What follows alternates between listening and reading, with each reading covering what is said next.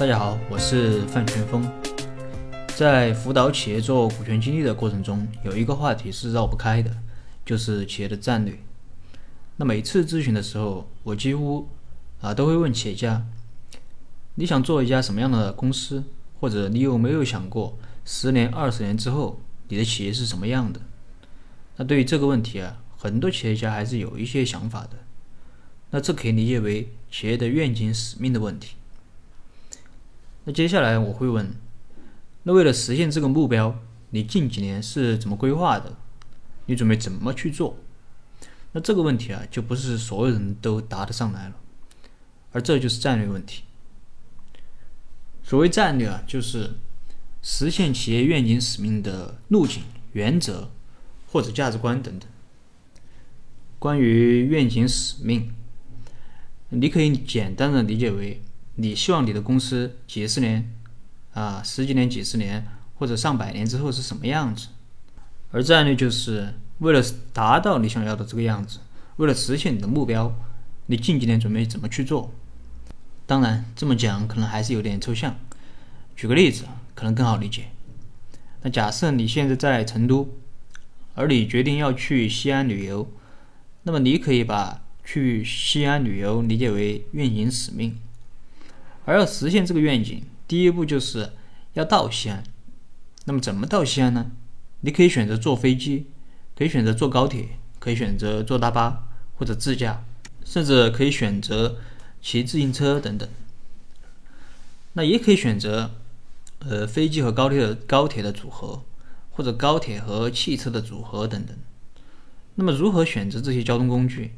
你可能需要考虑，呃，比如说时间问题，啊，比如说你的资金问题，还有现在的这个疫情防控的问题，呃，比如说还有你有没有什么疾病啊，不适合乘坐某些交通工具。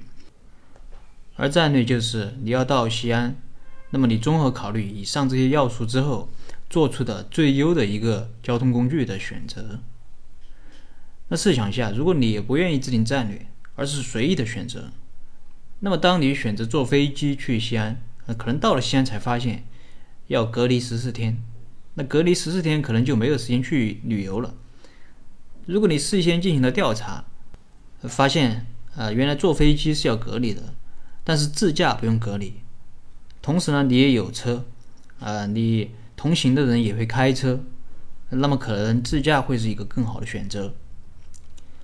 所以通过这个小例子可以看出，战略确实有其重要之处，啊，并且战略也不是什么高大上的东西，简单点说就是，啊，就是如何去实现你的目标。那么既然如此，为什么很多企业啊没有战略管理呢？那么我们发现啊，企业不愿意进行或者觉得没有必要进行战略规划、战略管理啊，一般是有几下以下几个原因。有的老板呢，他非常的忙，整天忙于处理各种企业突发的问题，没有时间思考战略。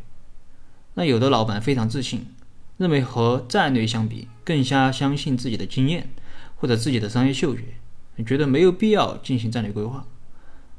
那有的战有的老板呢，觉得战略是非常高大上的东西。那我们的企业很小，那没有必要搞这些高大上的东西。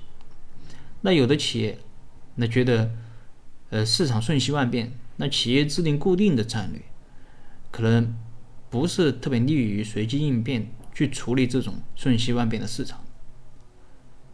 那也有的企业可能以前做过战略规划，但因为各种原因导致战略规划失败。啊，所以不再愿意进行战略规划了。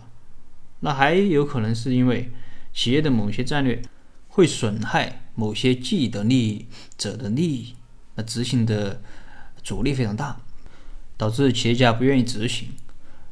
反正林林总总，各有各的原因。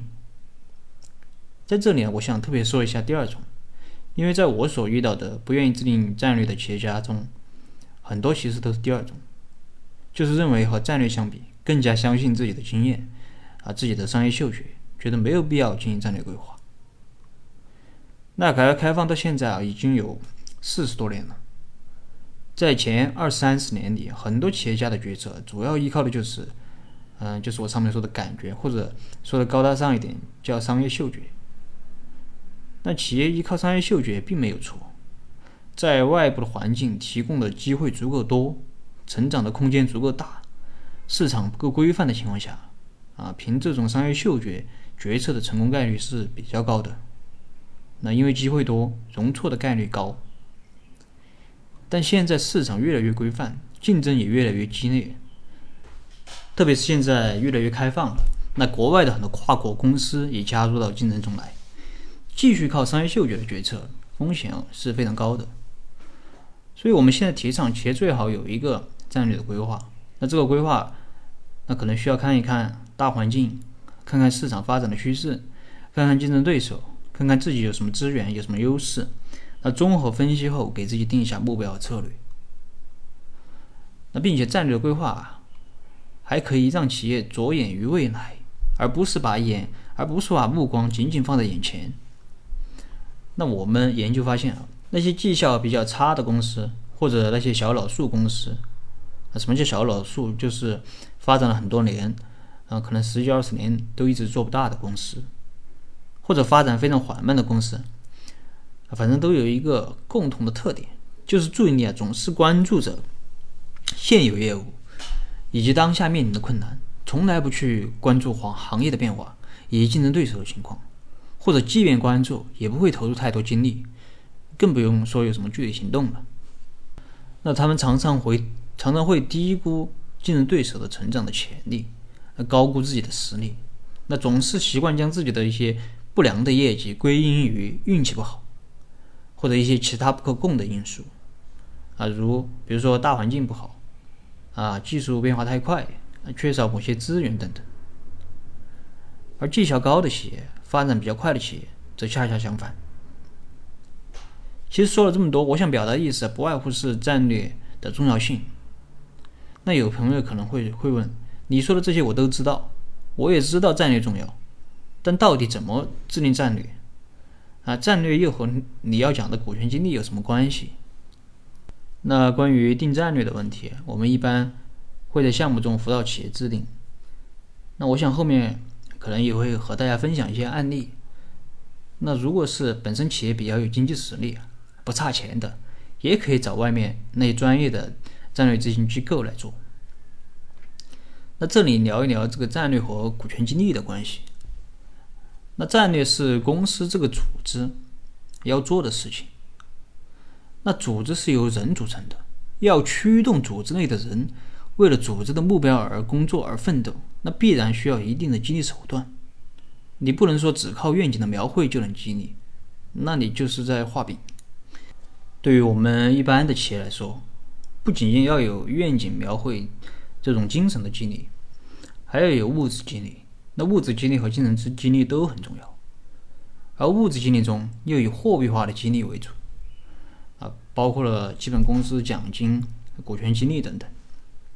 那股权激励啊，作为一种中长期的激励手段，它正好是与公司组织的中长期的战略目标相关联的。那当然，现在也有很多企业把股权激励作为一种短期的激励手段，这个呢也不是不行，还是要看具体情况。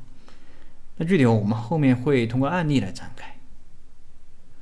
那同时，股权激励也让员工成为公司的股东，只有真正的成为公司的股东。才会真正的站在公司的层面思考问题。那员工的关注点可能就不再是自己的那一亩三分田了，而是真正希望企业也能也能有好的发展。那同时，我们后面还会提到如何让员工参与公司战略的制定。只有让员工有股权，同时让员工参与公司的战略的制定，那员工才会真正的有归属感。那关于战略，今天就和大家聊这么多。那我们到企业里面去做股权激励时啊，辅导企业制定自己的战略是非常重要的一步。如果缺少战略的规划，仅仅是靠单纯的做股权激励，那效果是很难保证的。那就像我上面说的，没有战略，那就是打游击碰运气啊，很难保证企业一个持续的增长。好了，今天的分享就到这儿。如果你有什么疑问，你可以添加我的微信或者给我留言，我们再深入的沟通交流。